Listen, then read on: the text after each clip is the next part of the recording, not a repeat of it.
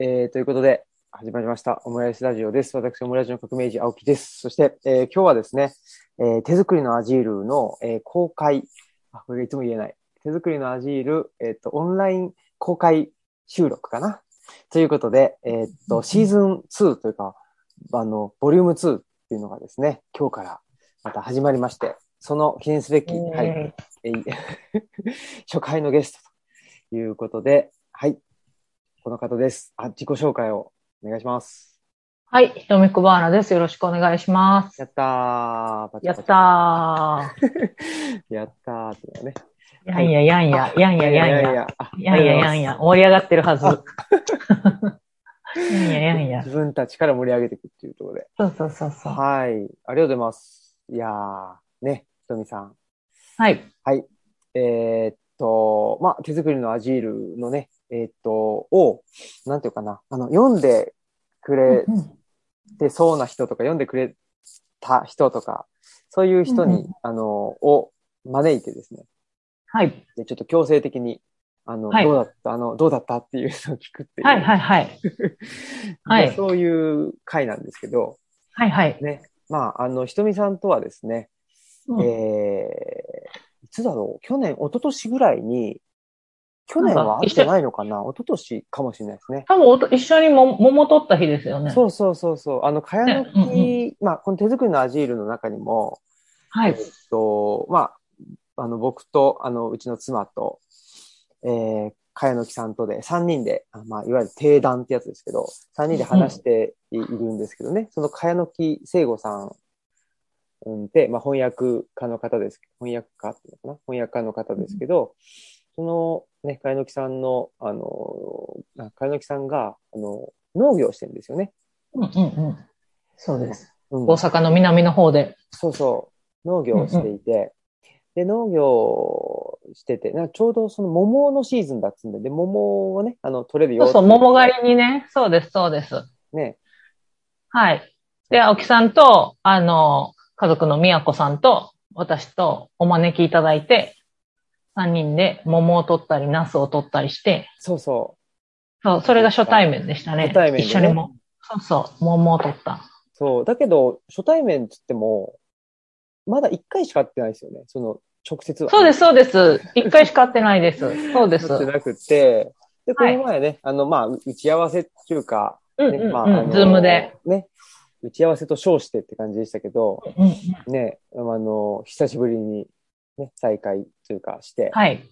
うん。だから、まあ、実際会ったのは1回だし、オンラインでもうんね、まあ、数回ぶりっていうか、はい。感じですけど、ただ僕はね、あのーあれですよ。ひとみさんのツイッターをずっと見ていて、そうですね。ねうるさいやつね、毎日。い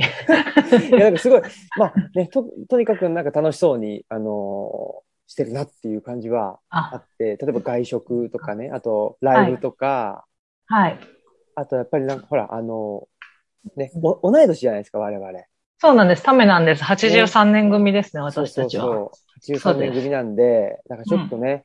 なんでしょう。音楽の趣味がバッチリ合うわけじゃないんだけど、すげえよくわかる。なんかそのね、あ、本当ですか？うん、わかりまあますよ。まあまあ。ありがとうございます。いえいえ、ね、やっぱり、はい。ルナシーとかもそうだし。あそうそう。なんか私の日常のツイッターよくね、見ていただいてるんですけど、なんか本当にただ見られてるだけで、いいねとかコメントとかもくれる人は限られていてあ、でもずっと見てくれてるから、ね。い一体何を見られてるのかよくわかんないん確かにですよね。確かに。確かに確かに。そうなんですよ。でも何かは見られてるんだろうなって思いながら。うん。なんか、はい。なんかは見てるし、なんか流れてくるし、なんん。かね、あの、あんまりブランディングとかしてなくて、その時その時の本当に好きなことをつぶやいてるので、うん一、応、ライターとしてのアカウントなんですけど、最近はもうライターのことなど何もつぶやいてない。そうなんだ。いや、ですよか確かに確かに、なそのライターのことで、こことに近いのかなと思うのは、スペイン語あ、はいはい。をね、レッスンを受けてるとか、あ、はいはい。そういうのは、あの、ほら、スペイン語、スペイン語っていうか、はい。ススペイン、うん。ス。ペイン関係じゃない、そういうね、その専門の取材チームって、あ、そうそう、作ったんですけど、ねなんか全然、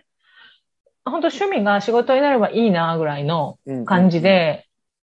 スペイン語は本当にあの、その、ラテンアメリカが好きで、本当にあのコロナになる前は毎年行ってたので、うんうんうん。その延長線上で、はい、趣味でずっと勉強を続けてるっていう感じなので、なんかそれで、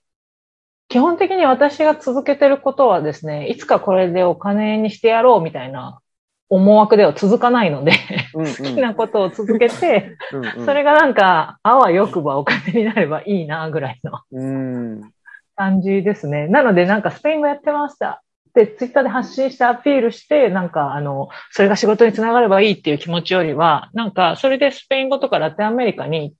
全然知らない人がちょっとでも興味持ってくれたり、身近に感じてくれたらいいなって感じで、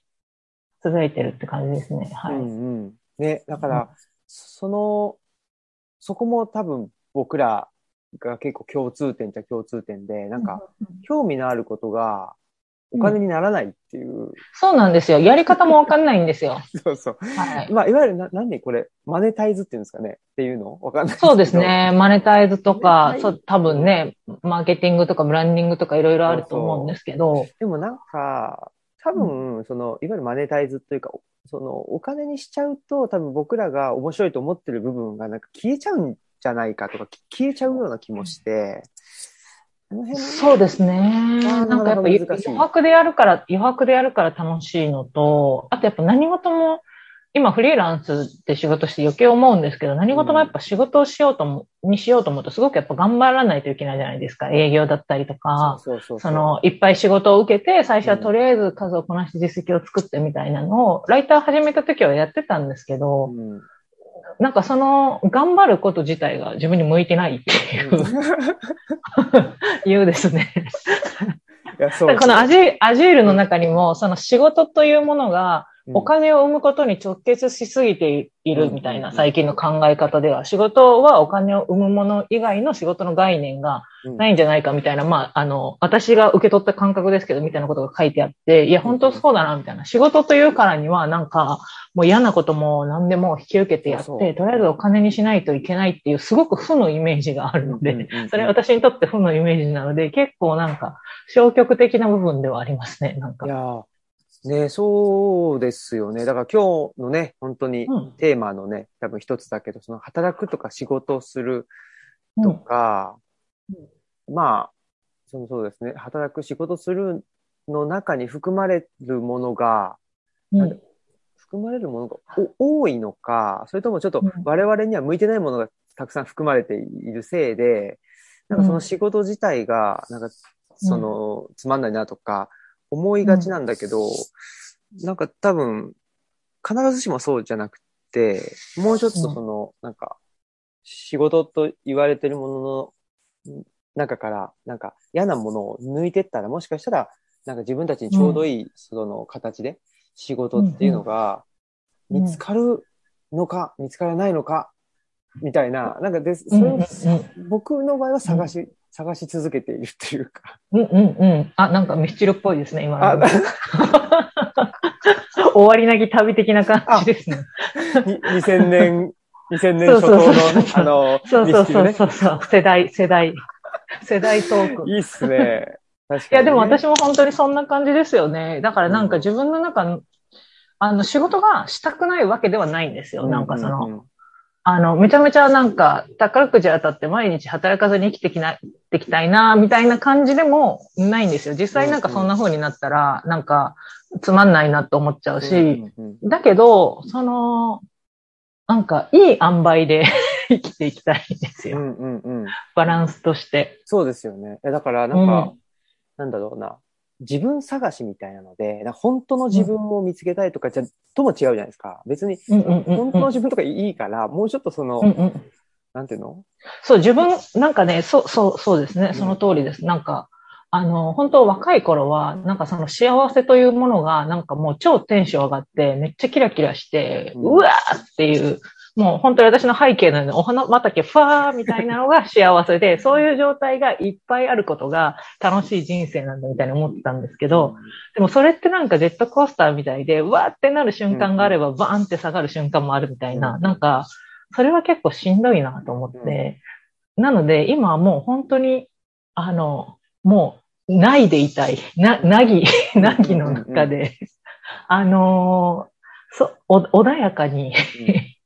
あの、げ維持していたいみたいな、波風がなるべくなくみたいな。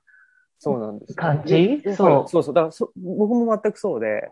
そのうんうん。ちょうどいいっていうのを、あの、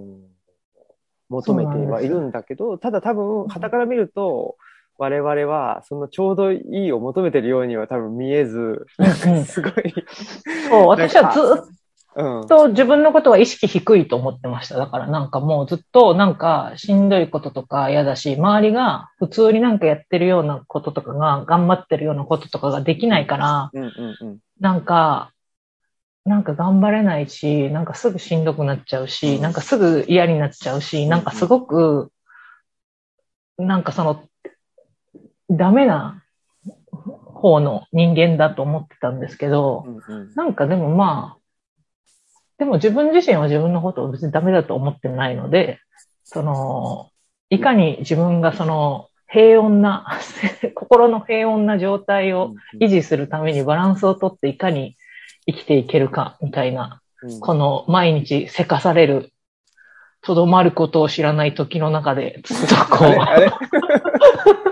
う、ミスチルを引っ張っているミスチルが。ミスチルを引っ張っている。そうそうそうそうそう。それ思ってますね。だから、あ の、うんお、お、追いかけられないように、追いかけられないように、う。ん、調整してる感じですね。ねえ、だからまあ、そういう意味では、なんていうかな、おうん。追いかけてきてるような、なんか、追いかけられてるような、うん、ねえ、なんかその、追いかけられるっていうかな、なんかい、急がされてるようなうん、うん。気はしてきたし、まあ今もやっぱりうん。うん気、気を抜くとね、そっちに、あの、うん、いや、そうなんですよ。本当に。だだから巻き込まれないように、気を抜かないでいるんですよね。気を抜かない、その、せかされる方に巻き込まれないように、ちゃんと気を抜かずに、ゆっくりするっていう風に、ゆっくりすることに集中している感じですよね。うんうんうん、なんていうか。ぼーっとすると流されるんです、逆に。そうそううです、そうう。です。ね。そういう話をしていきたいなとは思うんですけど。はい、はい。はい、そうですね。ね。ま、前置きが。前置き雑談、そう、どうでもよかったミスチルの下りとか。いやいや、そう多分これでもキキーワードっぽいな。ミスチルが。そうですか、で今日は。嫌だな。はい。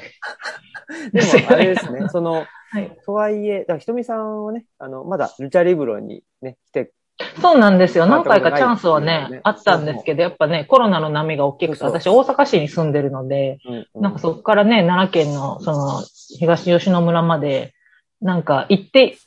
いいタイミングがなかなかつかめず、ここまで来てしまいました。でもまあ、今年は行きたいですね。うんはい、行く。ね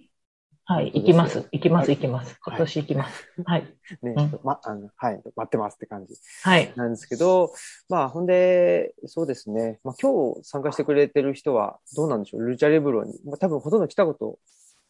ない方が多いのかなとは思うんですけど、まあ、僕らは、あの、ざっくり言うと、その、まあ、僕自身はもともと埼玉の、えっ、と、浦和っていうところで育ちまして、で、別に田、だから、なんで、おばあちゃん家が、あのい田舎だったとかっていうことも全然なくて、えーうちのばあちゃん家は、与野っていう、もう、あの、消滅してしまった、へ そうなんですよ。あの、埼玉市っていうのの、あの、中に、浦和市、大宮市、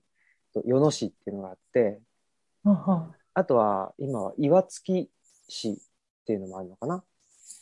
入ってる。るんですけど、その与野市ってすごいちっちゃい市があるんですけどね、そこにおばあちゃん家があって、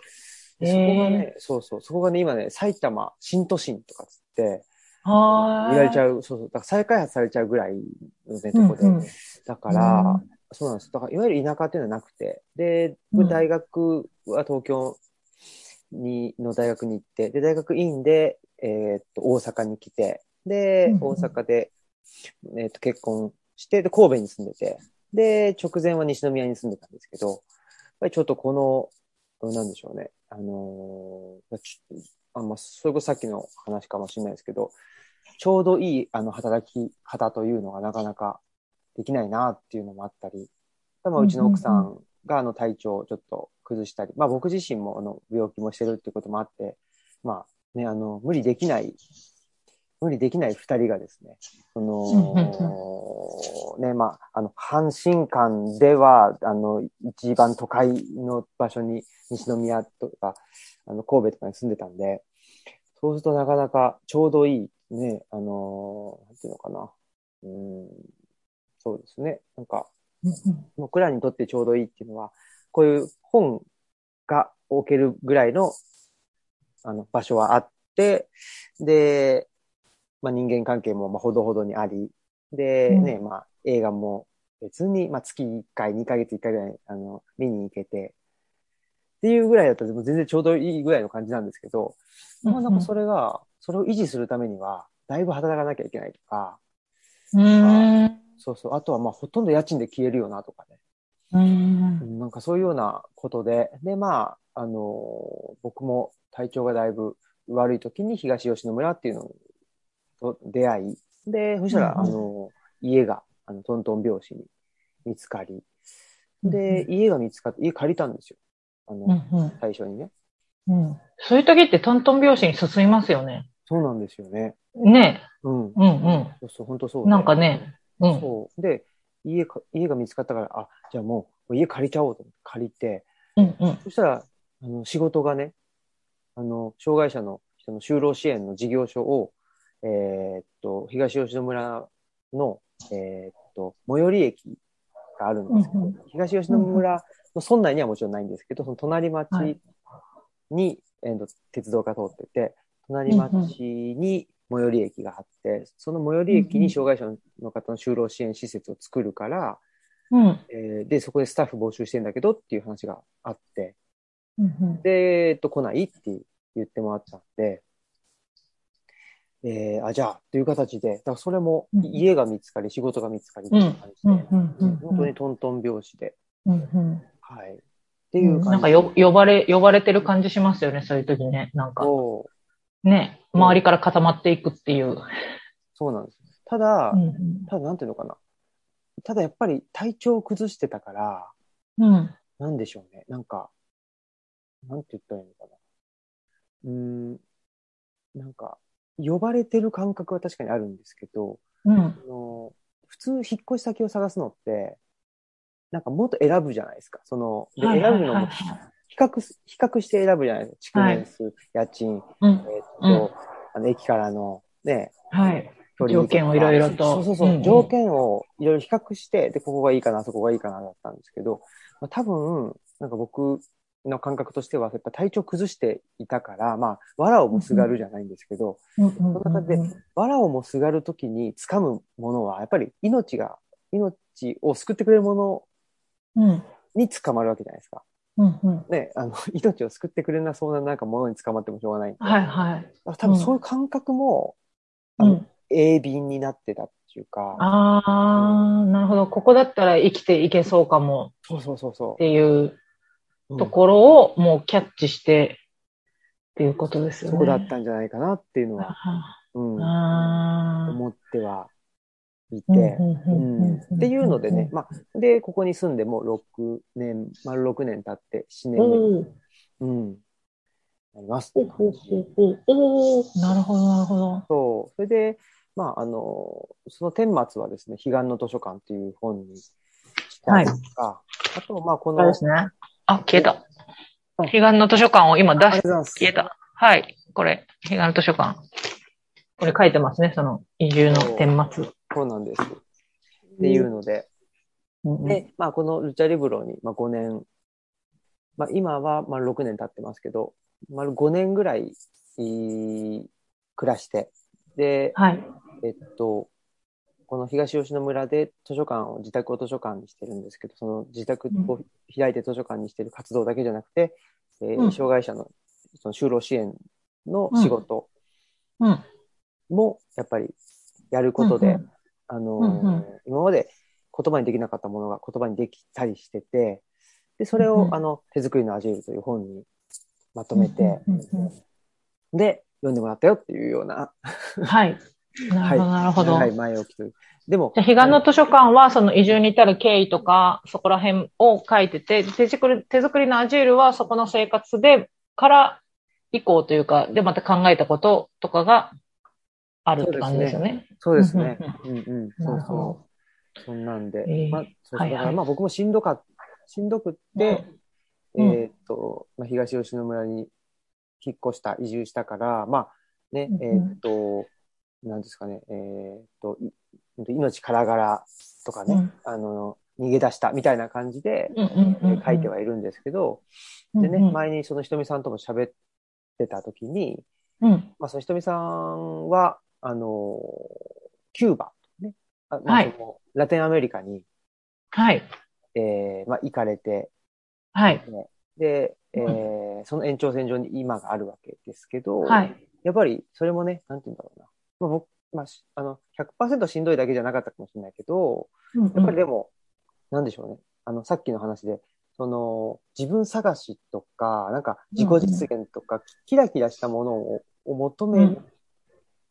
求めて、あんまり、その、なんていうのうん。キュまあ、キューバに行ったり、メキシコに行ったり、なんかちょっうとん、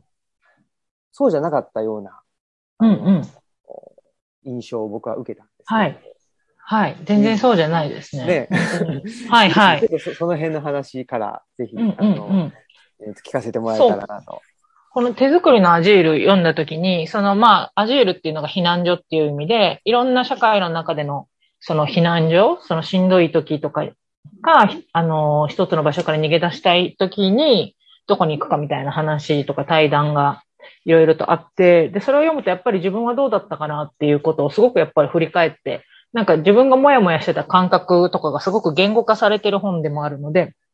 それで、ああ、なんかあの時の感覚ってこういうふうに分析することもできるんだな。じゃあ自分はどうだったかなと思った時に、やっぱ私にとってのアジール避難所は、まずはもう完全に海外で、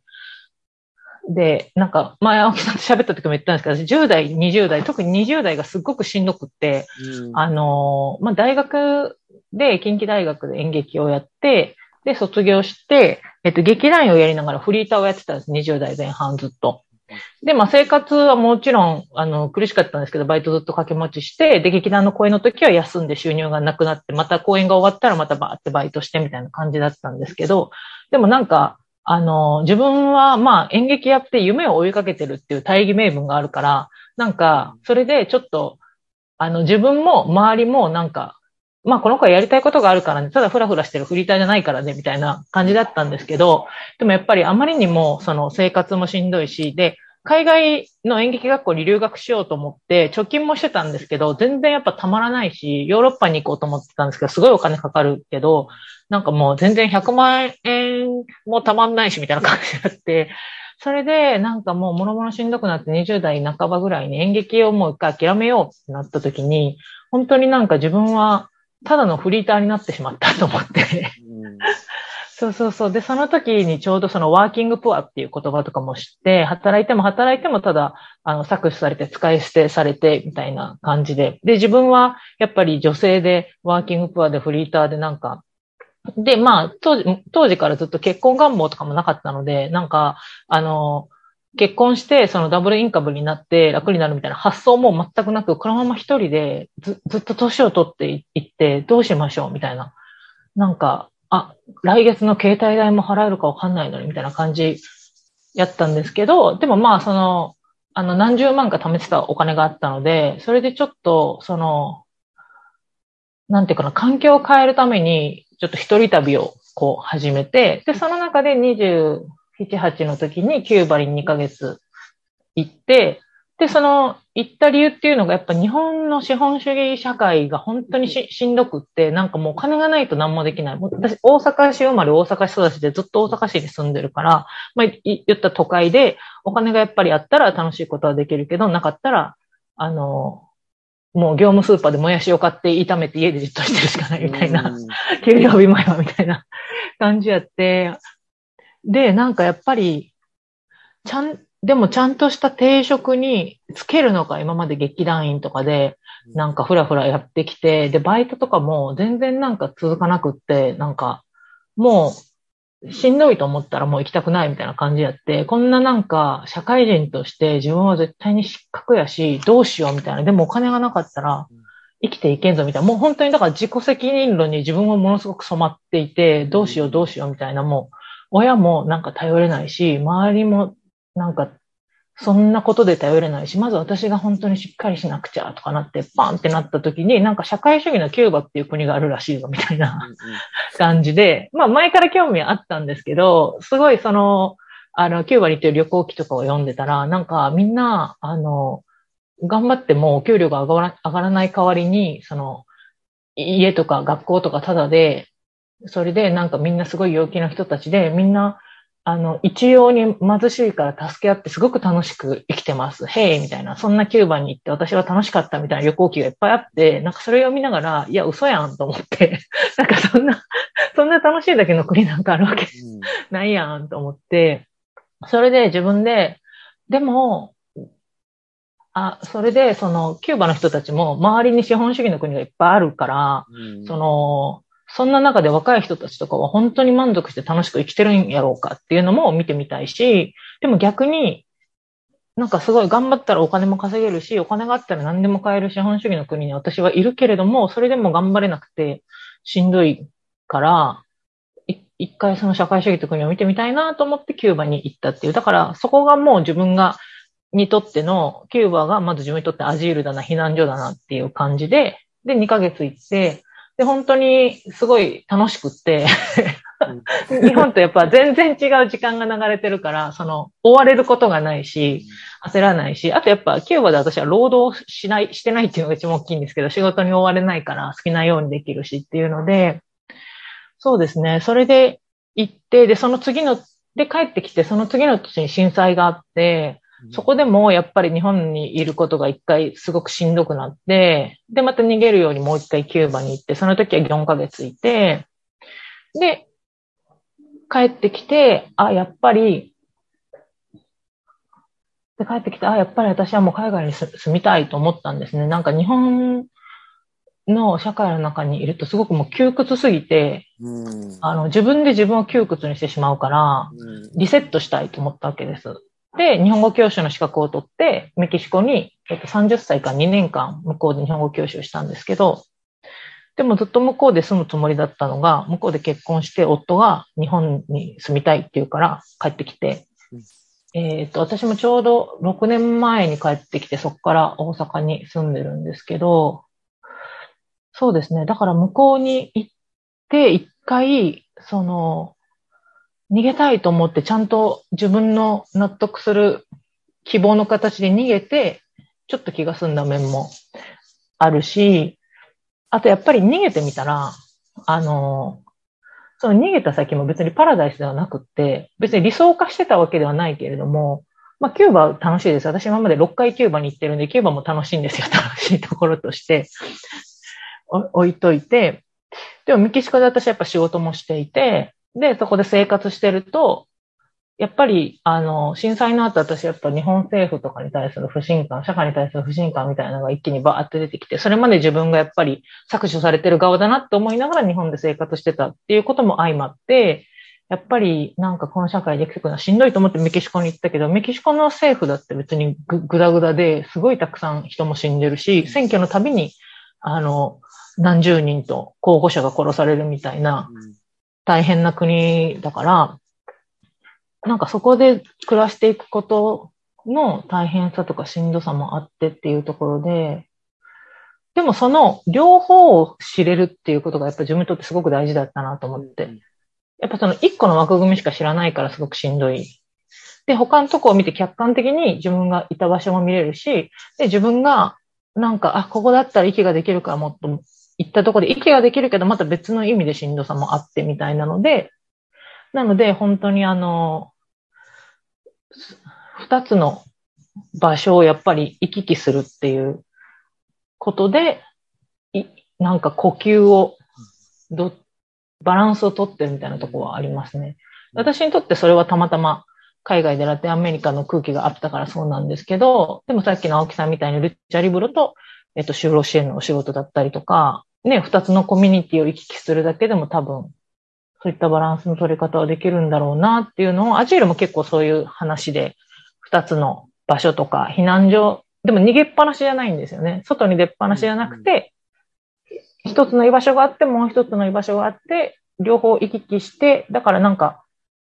避難所に、アジールに行った時だけ、生き生きして吐息ができる。で、また息を止めて戻るじゃなくて、両方で息をするためのバランスを取るために行き来してるみたいな感覚がすごくわかるなっていう感じでしたね。うん。うんメキシコ行っても別に、そこで全て解決ではなかったので、うん頭の中ではそこがゴールだと思って行ったんですけど、でも行ったらその先の人生はもちろん続くので、そうなるとやっぱり生きてる限り問題っていうのはあるみたいな。うんうんうん。私ここの鴨長明の話めっちゃ好きなんですよね。なんか鴨長明が京都の山奥に隠居して、はい。なんかすごく、あの、理理想的な、なんか社会と寸断された、分断され、なんか、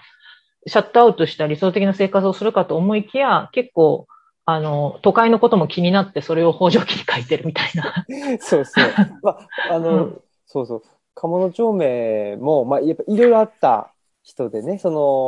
の、なんでしょうね。あの、社会、まあ、あの、なんていうかな。よ、うーん、予定されていた、その、ね、キャリアに、あの、つけなかったりとか、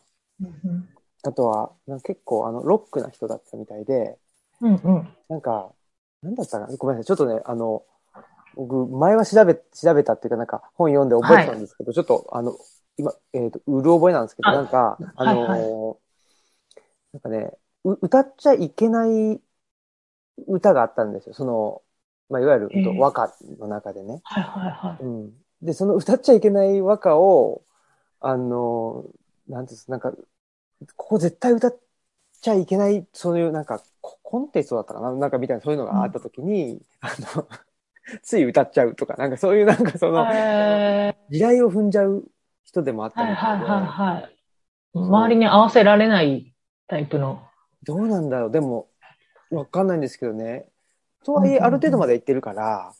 うん。ある程度その大きな神社のうんうんね、下鴨だか上鴨だか神社の、あの、息子だったりするんですよ。だから、はいはいはいまあ社会的地位も高いし、はいはい。なんですけど、なんか、うんうんうん、なんか最後にしくじっちゃうような感じですね。いいと、いいところ、肝心なところで。そうそうそう。うんっていうような感じの人なんですけど、ほんで、ね、まあだから、なんかあと、属性はもうしんどいっていうんで、まあ、えっ、と、京都のね、あの、山の方に引っ込んで、で、ちっちゃい、うあの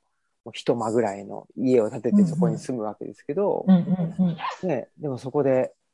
まあ、あの、ほ北条記としてね、あの、うん書いた、まあ、随筆っていうのがもう、あの、都会のことばっかりなわけですよね。うん。なんかすごい親近感湧きました。キャンプに行くけどずっとツイッター見てるみたいな。そうそうそう。そうそう。そんか。な感じですよね。でも、それでいいじゃんっていうか、うんうん。そうそう、なんか片足ずつ突っ込んで、うん。うん。そこ、そうですね。すごい。なんか、うんうんなんだろうな。うん。なんかその、ね、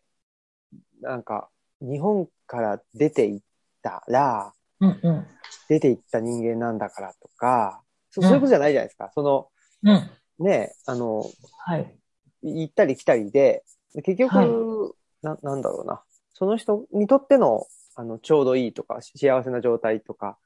まあうん。快適な状態っていうのを探すために、まあ、人はうん。移動するし、あうんの、うん。ね、コミュニティにと出たり入ったりするし、はい。うん、だから、うん。それでいいじゃんっていうかね、だからその、僕は手作りのアジールでも、えっ、と、鴨長明についても書きましたけど、あとは、えっ、と、ヘンリー・デビッド・ソローについてもうんうん。書いてて、あの、アメリカの、えっと、森の生活っていう本を書いた人なんですけど、はいはいはいはいはい森のはい。生活も、なんていうんですかね、あのーまあ、それってナチュラリストのもう、あの、古典みたいな感じで言われてるんですけど、うんソローって、あの、その、まあ、も森の中で自給自足の生活してたみたいな言われてるんですけど、まあ、それも2年ぐらいしかしてないんですよね。うん。う2ーん。年経ったらすぐ出てきちゃったりしてて。へえ。でも別に、じゃあその自給自足の生活をずっと送ってなかったからダメかって言ったら、うんうん。そうじゃないじゃんっていう。だから、いや、本当そうですよね。その世界を知ってるってことが大事ですよね。そうなんですよ。なんかい、この世界だけじゃない世界があるよっていうのを、うん。こう多分、知ったから、うん。よし、もう OK って言って、また、まあ、うんいわゆる、なんていうか、社会復帰というか、うん。なんていうかな。まあ、で、うんあのーなんだろう、あ、生きていけるなと思ったから、ソロも、で戻ってきたし、うんうん。で、ね、まあ、鴨の町名はずっと、その、うん、京都のね、あの山の方でも暮らしたのかもしれないけど、でも、まあ、京都の山の方で暮らすため、暮らすってことは、まあ、自給自足の生活だけをするわけじゃなくて、ややっ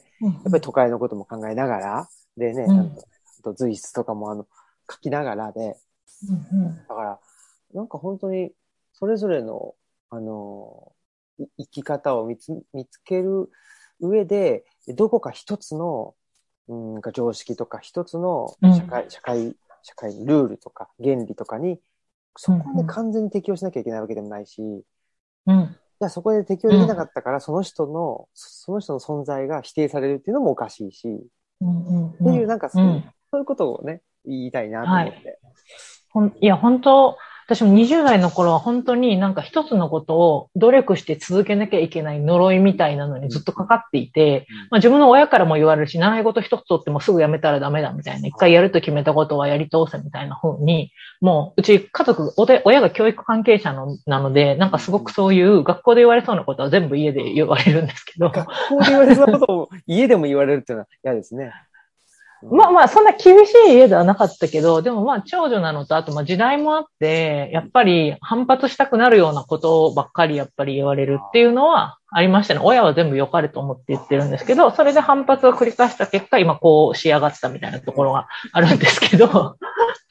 そうですね。だから20代の頃も、だから、あの、し続けることが良しだと思ってたので、その続けられない自分はダメっていう風なうんうんうんでもその、よし、よし悪しを決めてるのは、自分自身の価値観じゃないんですよね。自分の中にある社会の価値観、社会がこう見るだろうなっていう価値観で、あ、今日もう、ななんか今回はバイトが一週間しか続かなかった。なんか自分はもうどこでもやっていけないんじゃないかみたいな。うんでも別にそれで保ててるなら、ホッピングしていったって別になんか、うんいい、いいじゃないですか。まあ、バイト先には迷惑かもしれないけど、でも正直、替えの利く仕事ですよ、全然。はい。そう。でもそれをやっぱり、すごい思ってたし、だからなんか、それでもうどんなに、なんか、でもそれをどっか自分で本当にそうなのかな本当に私ってそこまでダメなのかなって思ってる自分もいるんですよ。でも誰も言ってくんないし、なんか、そん別にダラダラしててもいいんだよみたいなことを、だ、なんか、だからとりあえず真面目に真面目になんか社会に合う自分にならなければ、なんせのたれ死ぬからみたいな風にうんずっと思ってても、そこから逃れられなくなったので、全然価値観の違う国に行って、その、なんか、で、正反対、正反対っていうか、日本とは全然仕事に対する感覚とか、あの人間関係に対する感覚とかも違うから、それでカルチャーショックを受けて、そこでやっと自分で選べるようになったんですね。うんうんその二つの、あの、違う文化、違う価値観を見て、じゃあ私に合ってるのはどっちだろうみたいな。うん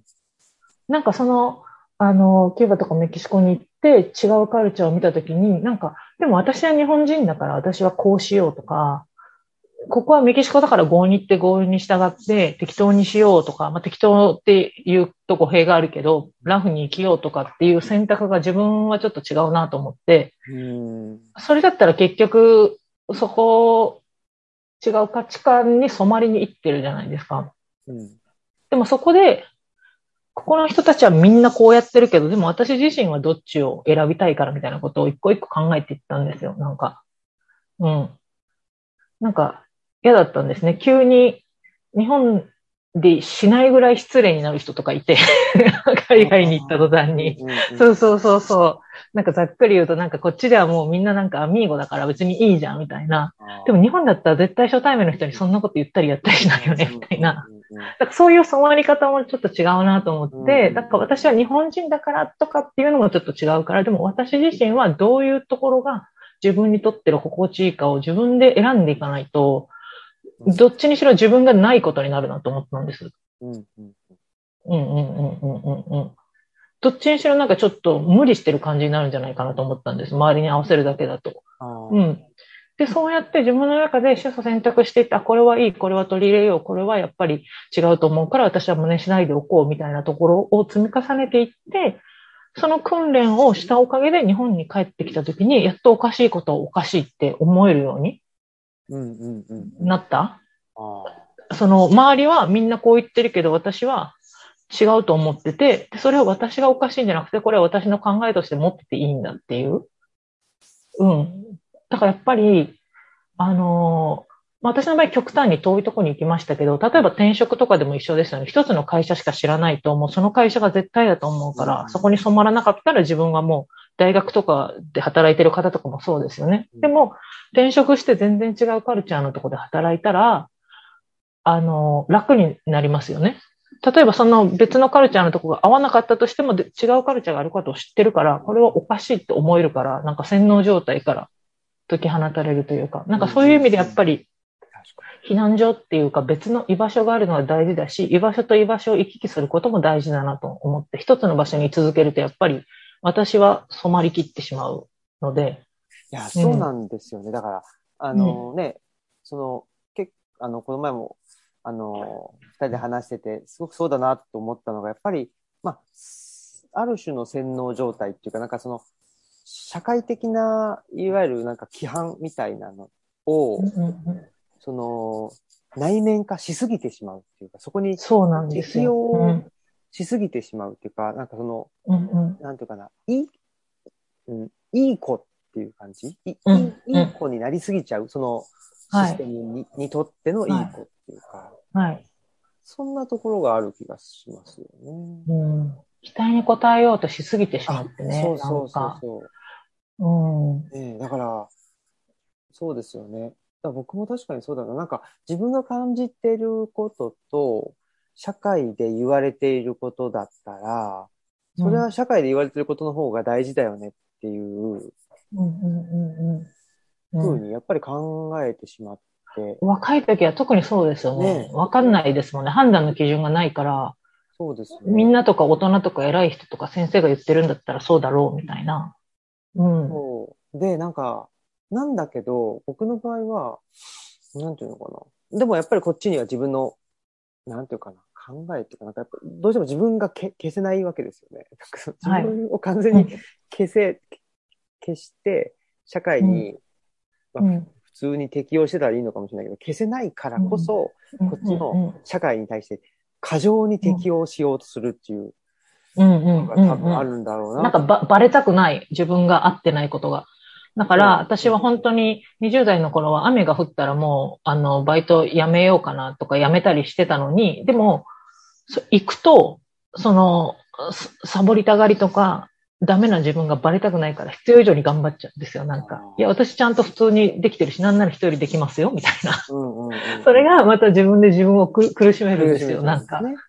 そうなんですよ。行ったらまた頑張んないといけないし、みたいな、罪悪感みたいな、こんなことで休んじゃってるのに、すごい罪悪感みたいなので、どんどん行きたくなくなるみたいな。でもなんか今本当に振り返ると、周りの人ってすごく適応してちゃんと働いてるように見えてるけど、多分そうじゃないんだろうな、みたいなのは、まあ分かってきますよね、うすうす。みんなもそれぞれ必死に適応したりとか、なんか押し殺してる個々があってっていう、でもそれしかやっぱりね、生きていく方法がないってなったら、うんっていうところで、結構ギリギリでカツカツで、うんやってるんだろうなっていう。でもそれってやっぱね、そのままでずっと生き切るとやっぱ危険、危ないですよね。なんか無理し続けてることになると。うん。うまくどっかで趣味とか、本当にバランス取れてる人はね、なんかいいんですけど、ただ期待に応えるだけだと若いうちはいいけど、だんだん自分っていうものを消せない自分っていうものとのなんか騙し合いみたいな、なんか、自分の中でどんどん乖離していっちゃうから、だから結構、今もう来年40の年ですけど、ねえ、やっぱり体調とかね、心身を崩す同年代の人とかもいるし、うん、確かに。身近な友達とかでも、あ、なんかやっぱり、この、この子すごい頑張ってて、はためには仕事とかもすごい順風満帆にいってるけど、でもどっかであの、一旦立ち止まらないと、このまま生き切っちゃうとパンクするな、みたいな子がちゃんとパンクしてたりとかする。し、うん。でも、言ってもやっぱ届かないじゃないですか。それでガーって言ってる時って、信じて。うんうんうんうん。そう、だし、なんだろう、そのガーっていくっていうことが、なんか、夢とか、可能性みたいな感じで、その、うん。いわゆる、なんか、ポジティブなうん。言葉でうん。語られたりうんす。るから、そうなんですよ。夢を追いかけたりとか、何かに努力することとか、そうそういつか何者かになるみたいなのが、うすごく良しとされていて、それで自分はしんどいかったので、なんなんかそれができる人もいるじゃないですか。人間ってやっぱり生まれ持ってエネルギーって違うじゃないですか、持ってるエネルギーが。うん自分には絶対できないことを、すっごいエネルギーでやって疲れない人とかもいるから、なんか、超人なのかなんか、違う惑星の人なのかわかんないけど、そういうのができる人は全然そいい、いいんですけどね。自分はもう、なんか20代でそういうなんか社会の抑圧とか期待に応えようとしすぎてしんどいみたいなのをすごいやったので、もう30代以降は、目指すのはとりあえずもう自分を楽にすることです。もう何にも何もならなくていいから、ただもう楽で平穏な毎日を過ごすことが幸せ、自分にとっては幸せだなっていうのはやっぱ日々すごく思います。なんかジェットコースターみたいな。パーン花火パーンその後ズーンみたいなんじゃなくて、ね。花も。花火打ち上がらなくていいから、毎日もう穏やかな 気候であれみたいな。そうなんだけど、まあ、だから多分我々が内面化していたね、その、なんていうのかな、まあ、ミスチル的価値観というか、その J- J-POP 的か価値観みたいなのが。やっぱり、まあ我々がというかもう本当社会全体が、うん。な多分そういうね、うん価値観をあの内面化していたっていうのは多分90年代とか2000年代前半ぐらい、90年代後半から2000年代前半って多分分こうだったんじゃないかなとはうん思っていて、で、まあその時に、まあね、個性であったり、なんのかな、まあそういう、うん、まあよく言うのがなんか個性、個性変調の、っていうかね、なんかその個性的であるっていうことが、なんかすごく、まあ無条件にいいこととされうんたような気がして、でもその個性も条件付きですもんね。かっこ社会からはみ出さないことみたいな。そうそうそうそ本当に学校の教室で個性を炸裂させたら学級崩壊と言われう。るうんうんうん。ことになるしっていう、なんか、そう、世の中が認める個性だったら許しますよみたいな。うんうんそれから外れたらもう知りませんよっていうとこで、うんそうそう、アジールにね、すっごいトラさんの話が出てくるんですよ。うんで、そうそう。そう。結構ね、あの、研究してる方のアカデミックな話もある中で、トラさんの話はすごい私にとっても共通でわかる話なのでほっとするんですけど、で、なんかすごいアジールで書いててすごく好きだったとこがあるので、ちょっと読みますね。あ、ありがとうございます。えっと、トラさんの話でなぜそんな映画がヒットしたのかっていう。で、それは70年代までの日本社会には、第一次産業、第二次産業、第三次産業といろいろな働き方がまんべんなくあって多様性が当たり前だったからです。人と喋るのは苦手だけど、動物や植物とは異心伝心の人とか、材料や道具の声は聞こえるのに無口な職人さんなんかもいて許されていた。それが社会が急激に第三次産業化していく中で、コミュニケーション能力のない人は劣った人であるとか、あるいは何らかの障害があるとか、ラベルが貼られるようになってしまった。ここが本当に、ううんん、うんと、すごくコミュニケーション能力とか、うまく人とつながる力みたいなのが求められすぎていて、本当にそうだなと、あの、だから、それこそさっき言ってたマネタイズとかマーケティングですよね。いいもの作ってるけど、それを発信する力のない人、発信力ですよね。うんがない人は埋もれてしまってみたいな傾向が、だからそのスキルを持ってる人だけが生き残れるかどうかみたいな。ところに、じゃあそれが苦手な人をどうやって生きていけばいいんだみたいなところが、うんうんうん。うん、だからこの多様性っていうのは本当に、やっぱり大人の世界がそうなると子供の世界も多分そうなっていく価値観みたいなものが、本当に一つの価値観にでしかなくなっていくっていうのはちょっと危険だなと、やっぱり思いました。あの、私普段、あの、海外ルーツの子供の学習支援もやってるんですけど、あの、日本語を教えたりとか、あと、その、あの、来日したばかりで、日本語があんまりよくわかんないから学校の授業についていけない子の宿題とかを手伝ったりみたいな活動を、あの、やってるんですけど、あの、なんだろうな。やっぱり、社会がどんどん多様性を受け入れない社会になっていくと、やっぱりそういう子たちの行き場っていうのもないんですよね。なぜなら人と違うことを受け入れないうんとか、一つの価値観しかよし、だってコミュニケーション能力がある子がすごく評価されるなんて、もう日本語が喋れなかったらもうアウトじゃないですか。なんか他のことが良くても、この子なんか何言ってるかわかんないし、とか、うん。なんか一緒に遊べないし、みたいなところになってくると、うん、だからなんか、そう、多様性がないのに多様性の社会を訴えてるとこも危険ですよね。なんか、いかにも多様性があるかのように見せてるけど、うん本当はないぜっていうところも嘘だし、なんていうか。そうなんですよ、ね。あの、なんかね、多様、これすごい難しくて、多様性があるかのように振る舞う、単一の振る舞い方っていうか。そう、だからわ、私たちの時代は、本当にその、個性を伸ばせよ、自分の力をナンバーワンにならなくてもいいから、オンリーワンになるみたいなうん。感じで、言われながら、でも実際は、出る杭になってはいけないみたいなうん。社会だっ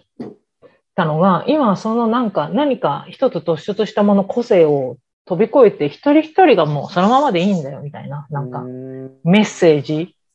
を出しているのに、そのままだと受け入れられないっていう、人から外れてたらすごく努力をして頑張って、あの、コミュニケーションして、SNS とかでもちゃんと振る舞って、気持ちのいい人間にならないと受け入れられないみたいな。とそういうなんか振る舞いっていうか、社会の顔みたいな。うんうんうん。そっか、だからまあ、ね、その、なんていうんだろうな。一つはその SNS によって、そういう部分がすごく、あの、より強調されたというのもあるし、やっぱりなんだろうな、コミュニケーション能力っていうのがさっきの話でね、やっぱりその、はい。はみ出さない力になっちゃってるんだと思うんですよね。うん、うん、うんで、なんか、ね、さっきの、あの、仕事のことで言ったら、なんでしょうね、コミュニケーション能力があったら就職できるし、うん、でなかったらまあ就職もできない、働けない。で、なんかうんまあ、すごく、うん、スキルが、スキルって言っちゃあれだけど、なんか、能力があったり、まあ、ただその能力もどういうふうに仕事に活かすかっていうのはちょっとわかんないっちゃわかんない部分もあるんだけど、なん。かすごくまあ、いわゆる個性的で、あの、な子でも、いわゆるコミュニケーション能力という、その周りに合わせて、うんあのそう、だから、出る杭にならないような、その、に、あの自分をセーブするっていうか、あの、抑える力がすごく、あの、要求され、そう、なんか飲み、飲み会とかに行くとみんなで混ざって喋んなきゃいけないみたいな単純に言うと。うんなんうんなんて言うんですかね。私は、私自身は、あの、自分の自覚としてコミュニケーション能力があると思ってるんですよ。あの、まあ、あの、初対面の人とでは別にベラベラ喋れるみたいな、うんまあ、大阪人であるっていうと、ただ、それを、それは好きなんですよ。楽しいんですよ。で、終わった後、なんかすごい気分転換になって、わーってなるんですよ。でも人によっては、あの、コミュニケーション能力が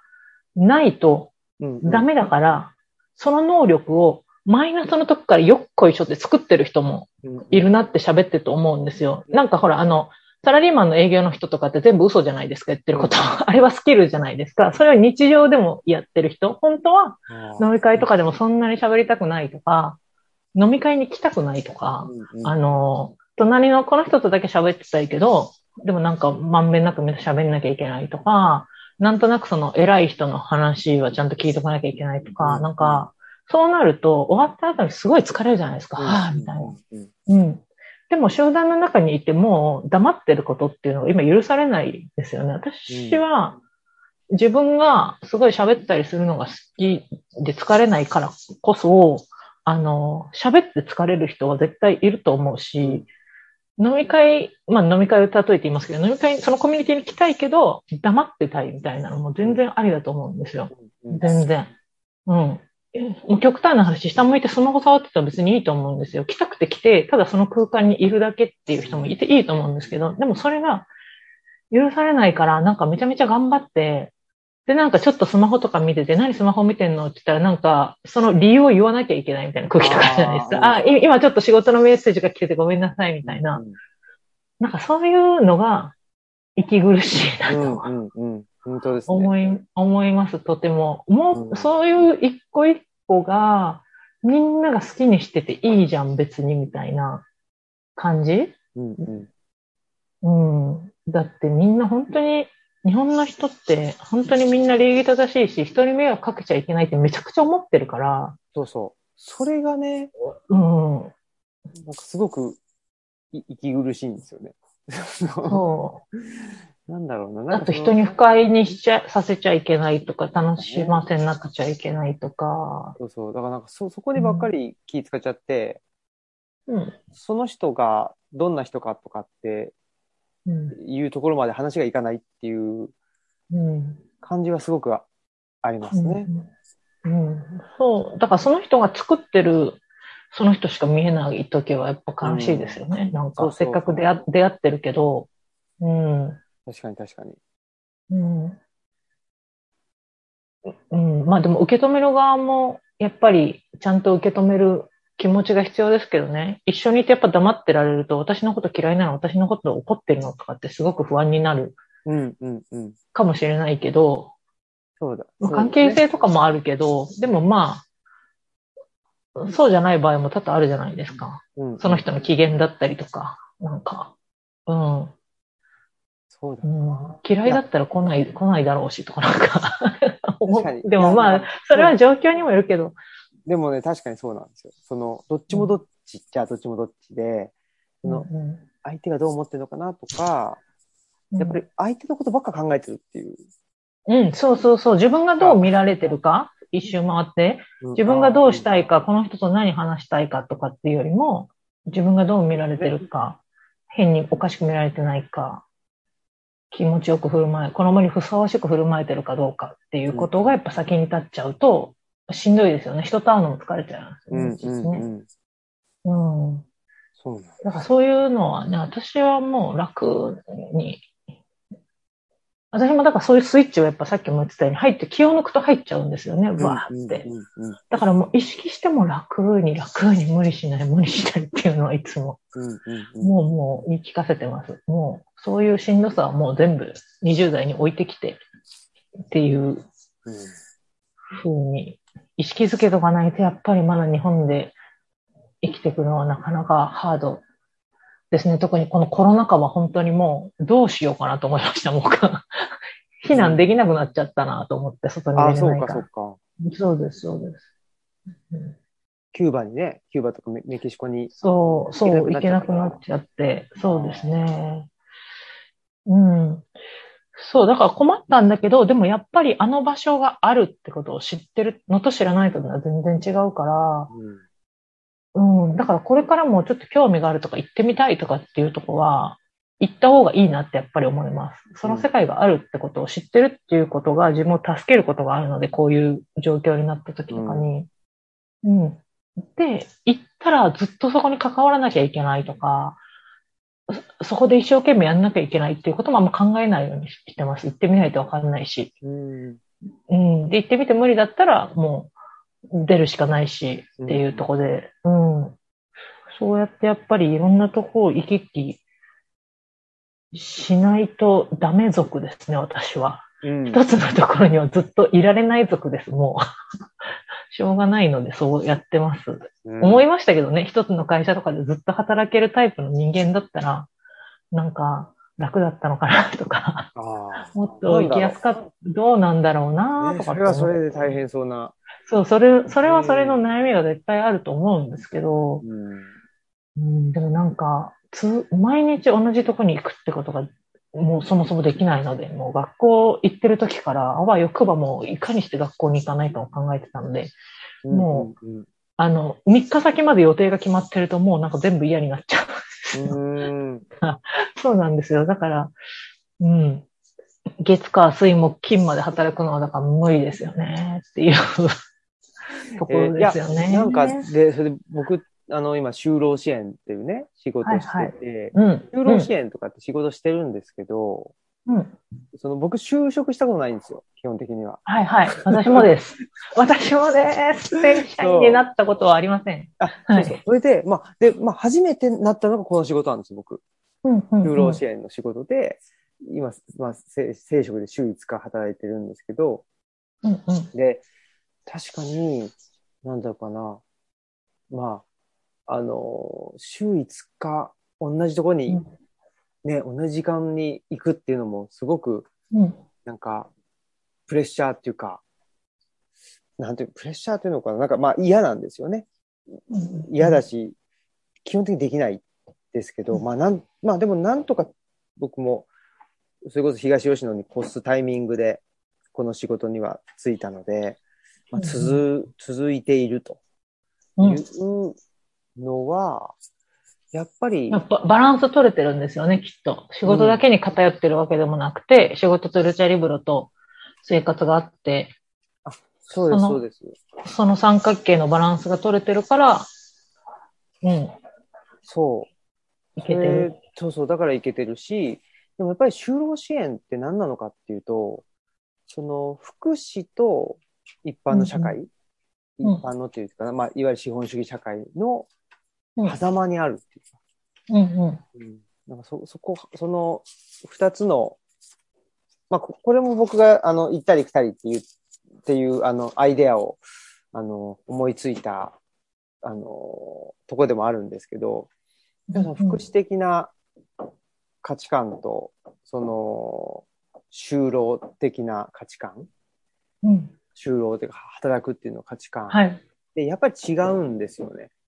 それ、何が違うかというと、やっぱ福祉、福祉の価値観って、その人が一番大事。その人が元気かとか、その人がどんな希望を持ってるか、どんな、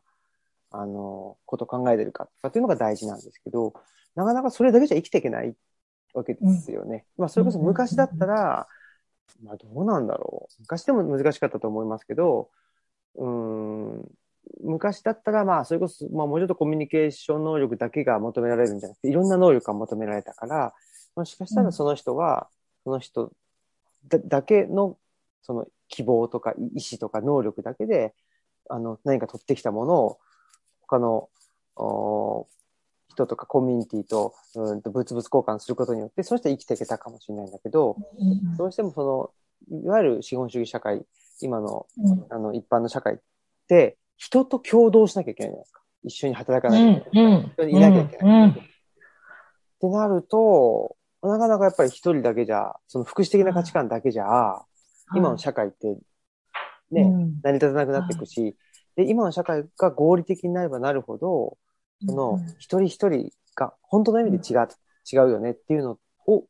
ところから、まあ、それが非合理的であるとして削られていくっていう。うんうんうんうんだからこういう合理的な社会っていうのと、その合理性を、まあ、求めたら消えてしまう福祉の世界っていう。うんこれをどう、まあ、両立させるかっていうのを考える仕事が就労支援っていう仕事で、うんそこれがすごくまあ難しいんだけど、すごく面白いっていう。うん。うん。だからね、これがまあ面白いなと思えてるから、あの、まあなんとかまあ今は違う、今は違うというか、今はね、もっと、うんと、役職が上がっちゃったから、もっと適当に、あの、自由に、えっと、動けてるんですけど、でも、うんうん前はやっぱり週5日同じ時間に行かなきゃいけない。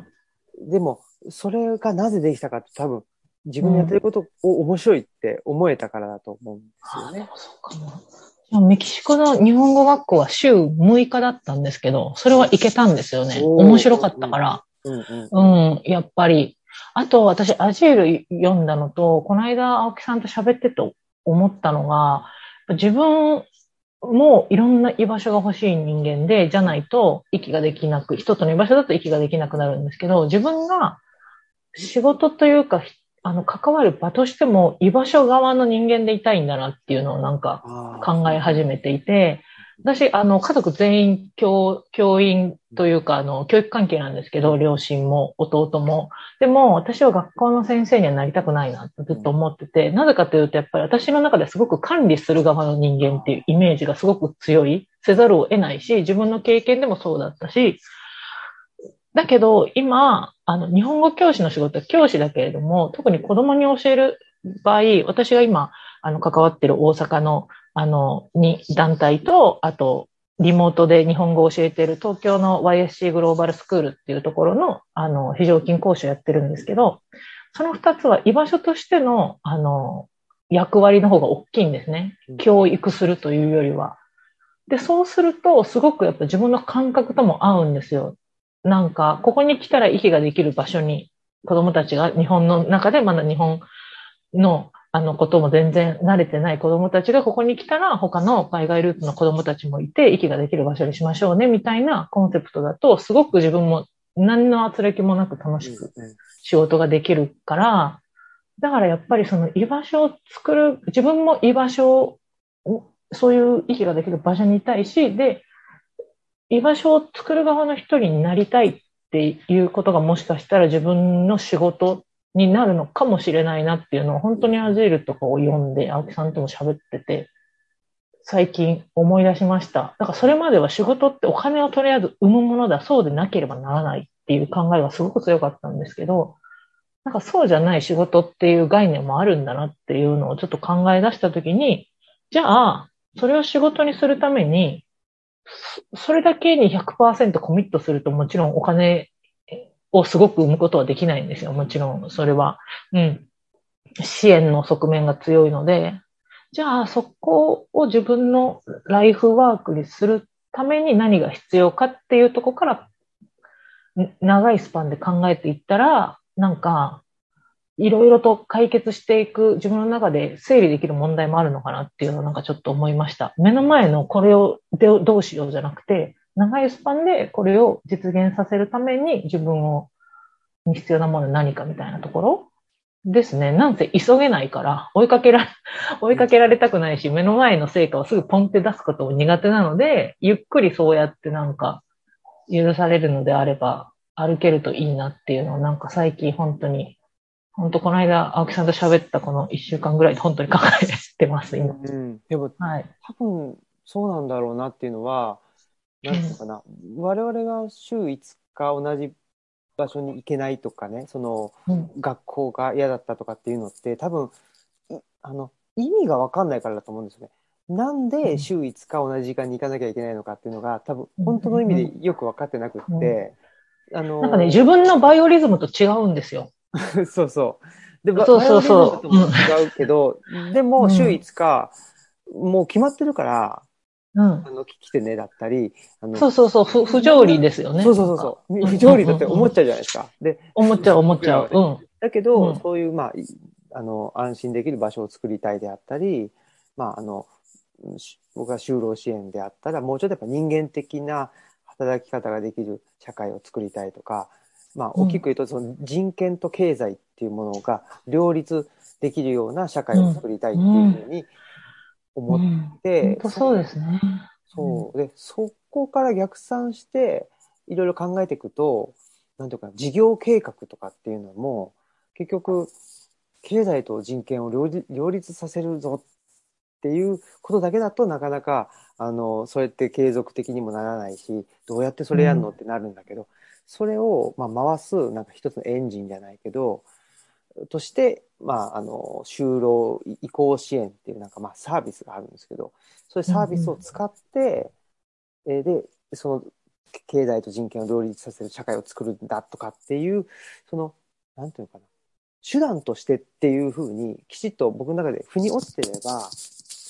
あの、いろいろできなかったことがね、できるようになったんですよね。いやそそうですよね。うん、なんかすごくその感覚わかります。なんか遠くの大きい目標があると近くの問題がスルって解決したりするんですよね。うんうんその近くの問題だけを見てしまうと、すごく大きい壁に見えるけど、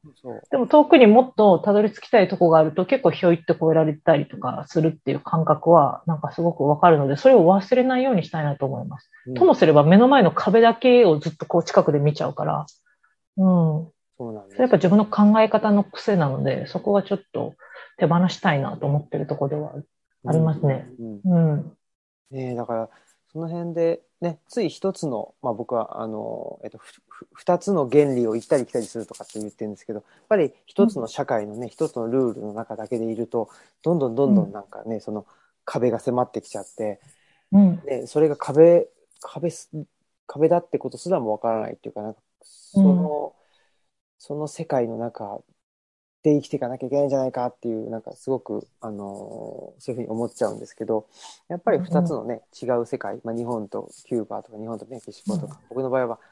都市と山村とかって、全然違うルールで、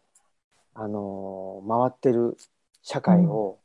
うん。やっぱり両方見ることによって、うん。まあ、とはいえ、どっちかが現実で、どっちかがユートピアっていうわけでもないじゃないですか。両方現実だし。し、まあ、両方ユートピア的側面もあるし、そうです、そうです。あで、あわよくば、まあ、よりユートピアに近い、えーうん。現実を、うん数多く作っていくっていうのが、あの、まあ、いいんじゃないかなっていうのはうん。思うんです。そうなんですよね。え生きること、なんか人生からは逃れられないですからね、生活からは。うん。そうですね。だから、いかに自分がいい状態で生きていけるかっていうことをやっぱ真剣に考えないと、流されていくと、やっぱり、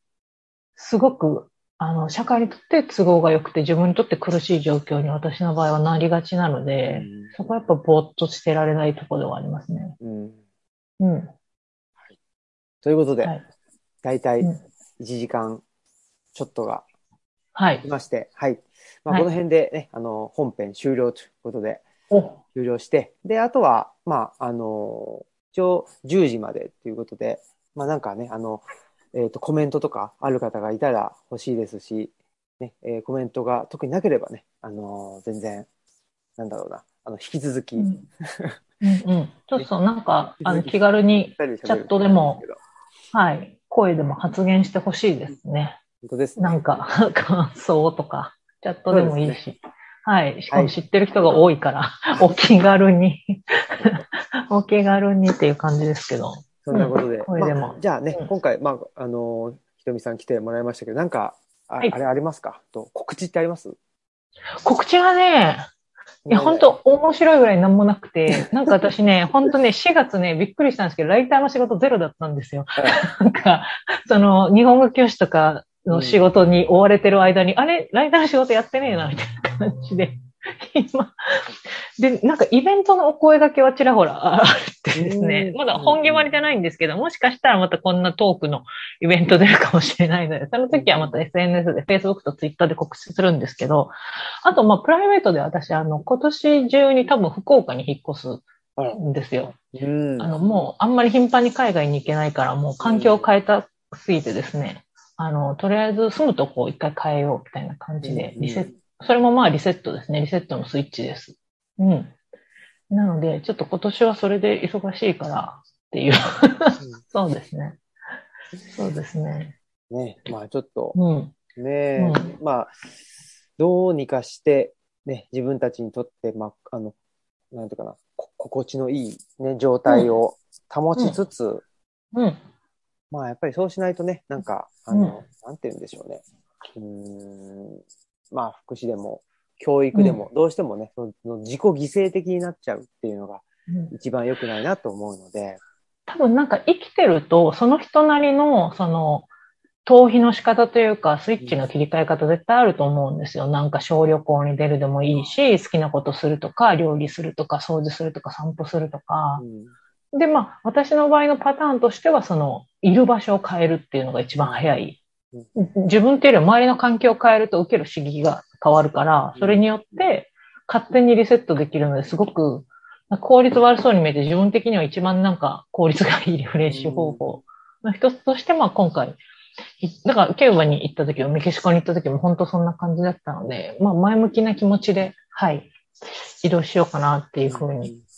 うん、思ってるんですけど、でもそれこそ国内なんで大阪と福岡を絶対行ったり来たりはするでしょうから、そこでまたオンオフ、どどっちもオンでどっちもオフみたいな感じにはなると思うんですけど、うんうん。なんかないかな、質問とか。こんな何もしてない人間に質問などないです。別に。いいですね。何もしてない人間に。特に、そう、特にね、水曜日はもう休もうとか、月曜日が、なんかその、小中学校のその学習塾に支援に大阪で直接行ってて、で、科目がリモートの日本語授業なんですね。うんうんだからその間に水曜日がポッて空いてるので、なんか水曜日は本当に休息日になってて、いいですね。いい、いい感じです。はい。極力、うん、うん、ぼーっとするということ。この水曜日はね、あの、在宅で仕事してあ、そうなんですか。家で仕事してて、今日も、うんとね、昼休みとか、はい、えー、っと、終わったらすぐ、うんと、草刈りしたりね。ああ。そうそうそう、そういうふうにして。ね、うん。福岡のね、公園の近くに住みたいんですよ。それでね、もう散歩、散歩できるようにしたいんですよ。大阪は緑が少なくてね、なんか、ね、なんか散歩してても商店街の中とかになるので、消費しちゃうんですよ。うん、買いたいとか、だんだん脳が あ、こんな店できてるとか、なんかそういう風になって ストレス発散がなんかお金を使うことになっちゃうのでああ、そうですね。そうなんですよ。その問題もあるんだよな。消費問題ってね。うん、本当に。はい。まあ、そんなことで、一旦、ね、えー、っと、なんだっけ、手作りのアジールの、